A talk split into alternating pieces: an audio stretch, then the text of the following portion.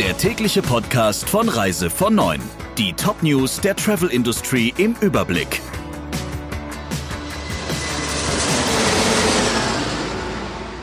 Mit Friederike Breyer. Schönen guten Morgen.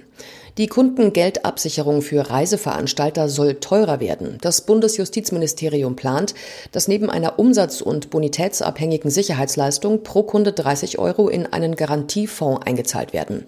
Bislang war im Gespräch, dass Veranstalter ein bis zwei Prozent ihrer absicherungspflichtigen Umsätze in den Fonds einzahlen sollen.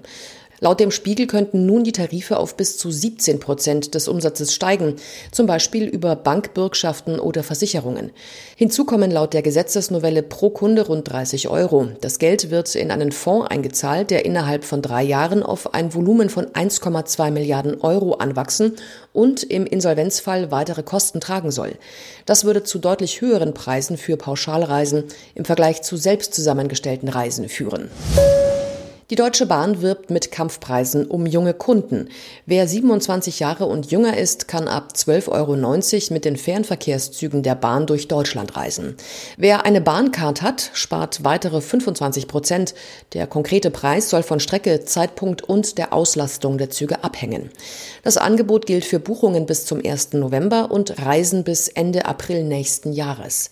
Es dürfte direkt auf die Konkurrenz aus dem Fernbussektor zielen, deren Angebote wegen der niedrigen niedrigen Preise gerade bei jüngeren Reisenden beliebt sind. Der Chef des Startups Pinkbus, Höber, zeigte sich verärgert. Der Rheinischen Post sagte er, solche Preise seien Wettbewerbsverzerrung. Sobald die Bahn nicht nur schneller, sondern auch günstiger ist, haben Anbieter wie wir kaum eine Chance mehr, so der Pinkbus-Gründer. Ab sofort dürfen Touristen und Geschäftsreisende wieder nach Marokko, allerdings nur unter bestimmten Voraussetzungen. Bei der Einreise muss ein negativer Corona-Test vorgelegt werden. Er darf nicht älter als 48 Stunden sein. Das teilte das staatliche marokkanische Fremdenverkehrsamt mit. Ob der zusätzlich verlangte Antikörpertest dauerhaft gefordert werde, sei offen. In Quarantäne müssten die Besucher nicht, so der Leiter des Amtes Arushi auf Anfrage von Reise vor Neun.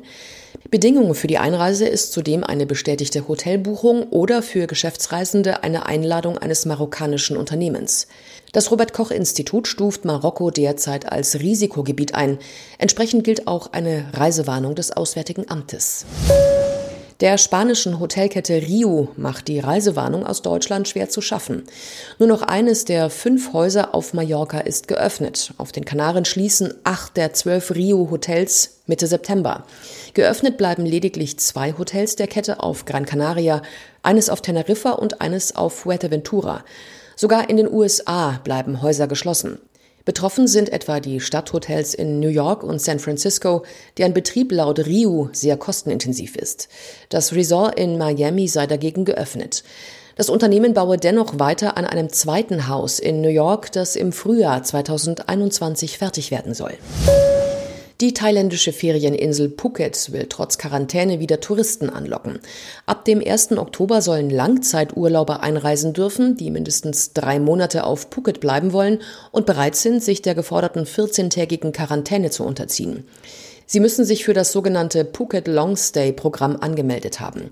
So soll die Wirtschaft wieder angekurbelt und das Vertrauen in den Tourismussektor wiederhergestellt werden, meldet das in Thailand erscheinende deutschsprachige Portal Farang. In einer zweiten Phase soll Phuket für Ausländer aus Ländern mit geringem Risiko geöffnet werden, die sich während ihrer 14-tägigen Quarantäne zweimal aus ihrem Hotel hinausbewegen dürfen. Die letzte Phase ohne Quarantäne werde erst in Betracht gezogen, wenn ein Impfstoff auf dem Markt und die Pandemie eingedämmt sei, heißt es. Dann würden Touristen am Flughafen getestet und dürften sich frei bewegen, wenn der Test negativ ausfällt. Der Reise von Neuen Podcast in Kooperation mit Radio Tourism. Mehr News aus der Travel Industry finden Sie auf reisevon und in unserem täglichen kostenlosen Newsletter.